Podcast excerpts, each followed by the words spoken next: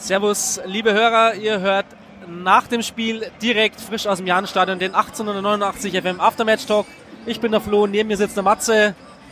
Wir wollen jetzt kurz über das Spiel sprechen, auch wenn es wenig eigentlich zu verlieren gibt über dieses Spiel. Matze, magst du kurz anfangen? Wie hast du es gesehen? Bleibt ein Pech und Pannen. Ich glaube, man ist ja mit doch so ein, ein bisschen Rest-Euphorie in das Spiel gegangen.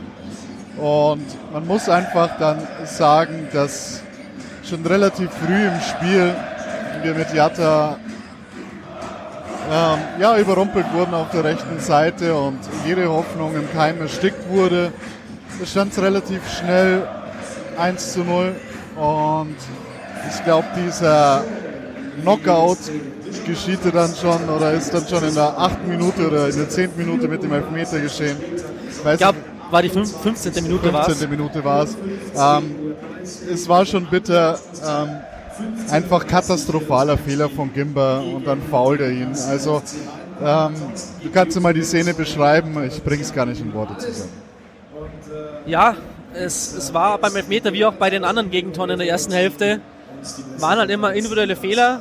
Ähm, konkret beim Elfmeter war es natürlich so, dass äh, äh Gimba von Urbig angespielt wurde, kurz, sehr riskant von Urbig wie schon beim äh, Darmstadt-Spiel in Darmstadt, ähm, ganz zu Beginn der Rückrunde, da war es eine ähnliche Situation nur mit Max Thalhammer und Jonas Urbig.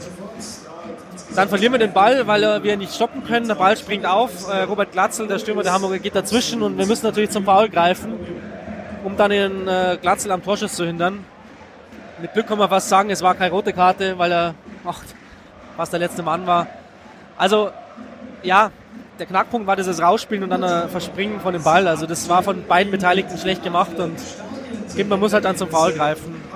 Aber auch später, ähm, beim, beim, beim 1 zu 0 oder beim 3 zu 0, ich kann es gar nicht mehr auseinanderhalten, da lässt sich Gimba zu sehr übertölpeln, dann äh, rutscht er noch aus. An der Grundlinie ist Jatta. Also da sehen wir einfach bei allen Toren schlecht aus, schlecht verteidigt, gedankenschneller waren die Hamburger, wir waren überhaupt nicht in den Zweikämpfen drin das hat sich so durch die erste Halbzeit gezogen wir haben es nicht vermocht, das abzustellen.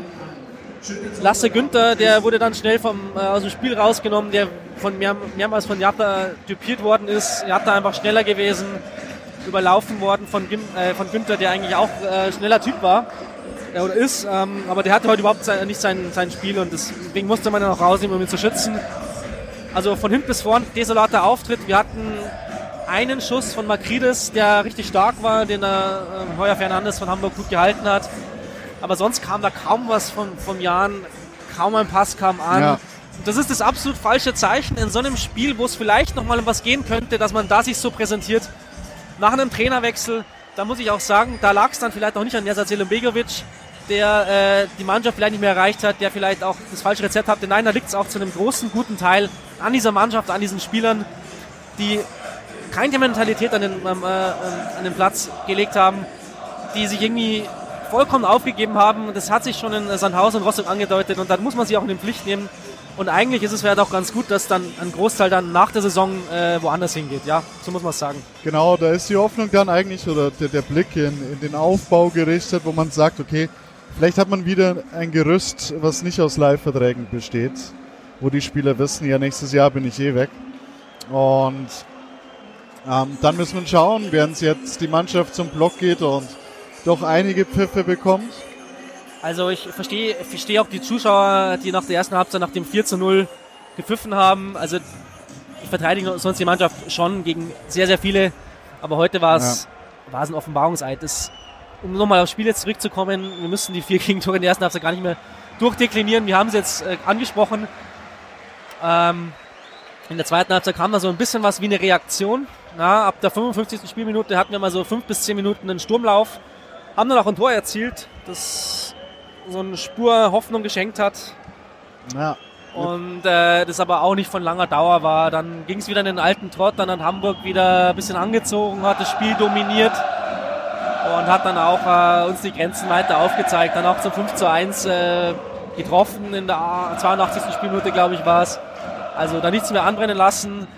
Wir hatten kein Rezept. Wir haben ein paar gute Offensivszenen gehabt, aber irgendwie hat es dann wieder am letzten Pass gemangelt. Da hat es äh, vielleicht Makridis mal angezogen, aber den Ball verstolpert, hat Kaliskana angezogen, den Ball verstolpert und so ist er nicht zustande gekommen. Wir hatten, wir hatten mehr Offensivszenen als in den letzten drei Spielen zusammen, das stimme ich zu. Aber ähm, ja, ähm, es sieht halt auch jetzt danach aus, dass ein Riss zwischen Mannschaft und der, der harten des, des, harten Kerns der Fanszene da ist. Und so, so können wir es gerade beobachten. Also wir ja. sind ja wirklich hier direkt nach dem Spiel gerade. Die Mannschaft ging dann nochmal Richtung Hans-Jakob-Tribüne, hat da nicht so schöne Sachen zu hören bekommen, so wie es sich angehört hat und ist dann abgedreht. Also es gibt keinen Schulterschluss mehr, aber ja, wie auch nach so einem Spiel irgendwo. Ja, also wir sind, wir sind quasi abgestiegen äh, direkt. Freude und Leid sind, sind sehr nah beieinander jetzt gerade in der Analyse, während vom HSV-Block nochmal gefeiert wird. Ja. Es äh, regnet es auf der anderen Seite, aber es ist so, wir haben damit gerechnet, es wurde vielleicht auch ein bisschen äh, dann sehr spät reagiert.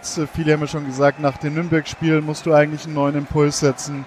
Enox hatte jetzt nicht viel Zeit in der Vorbereitung für dieses Spiel und ist dann wohl auch schon geholt worden, um ja, den Neuaufbau zu planen. In diesem Sinne, mehr ja. gibt's nicht zu erzählen. Ein dominanter HSV gewinnt verdient gegen einen heute schlechten SSV in Regensburg. So ist es. Ähm, mehr bleibt uns eigentlich heute gar nicht mehr zu sagen. Es gibt noch zwei Spiele in der Saison. Äh, nächste Woche auswärts gegen Braunschweig. Äh, hätte ja vielleicht nochmal ein Entscheidungsspiel sein können. Aber ja, das wird es jetzt wohl auch nicht mehr. Und äh, deswegen heißt es nur noch die Saison anständig beenden. Heute war vielleicht kein anständiges Spiel, sondern es war ein desolates Spiel. Ja, ja. Deswegen vielleicht nochmal zwei Spiele jetzt die Saison anständig austrudeln lassen und dann, äh, ja. Und wer weiß, vielleicht reicht auch mal wieder Platz 17. Kommt ja alle sechs, sieben Jahre vor. Nicht, was mit Hertha passiert. Aber, Aber, selbst so mit so einer Leistung musst du schauen, dass du überhaupt auf Platz 17 bleibst. Also ja. es hilft, hilft jetzt nichts, alles nochmal zusammenreißen und dann die Saison äh, nächstes Jahr ist mal eine ganz andere Situation. Es, gehen, es laufen 19 Verträge aus. Wir werden schauen, wie wir uns aufstellen müssen.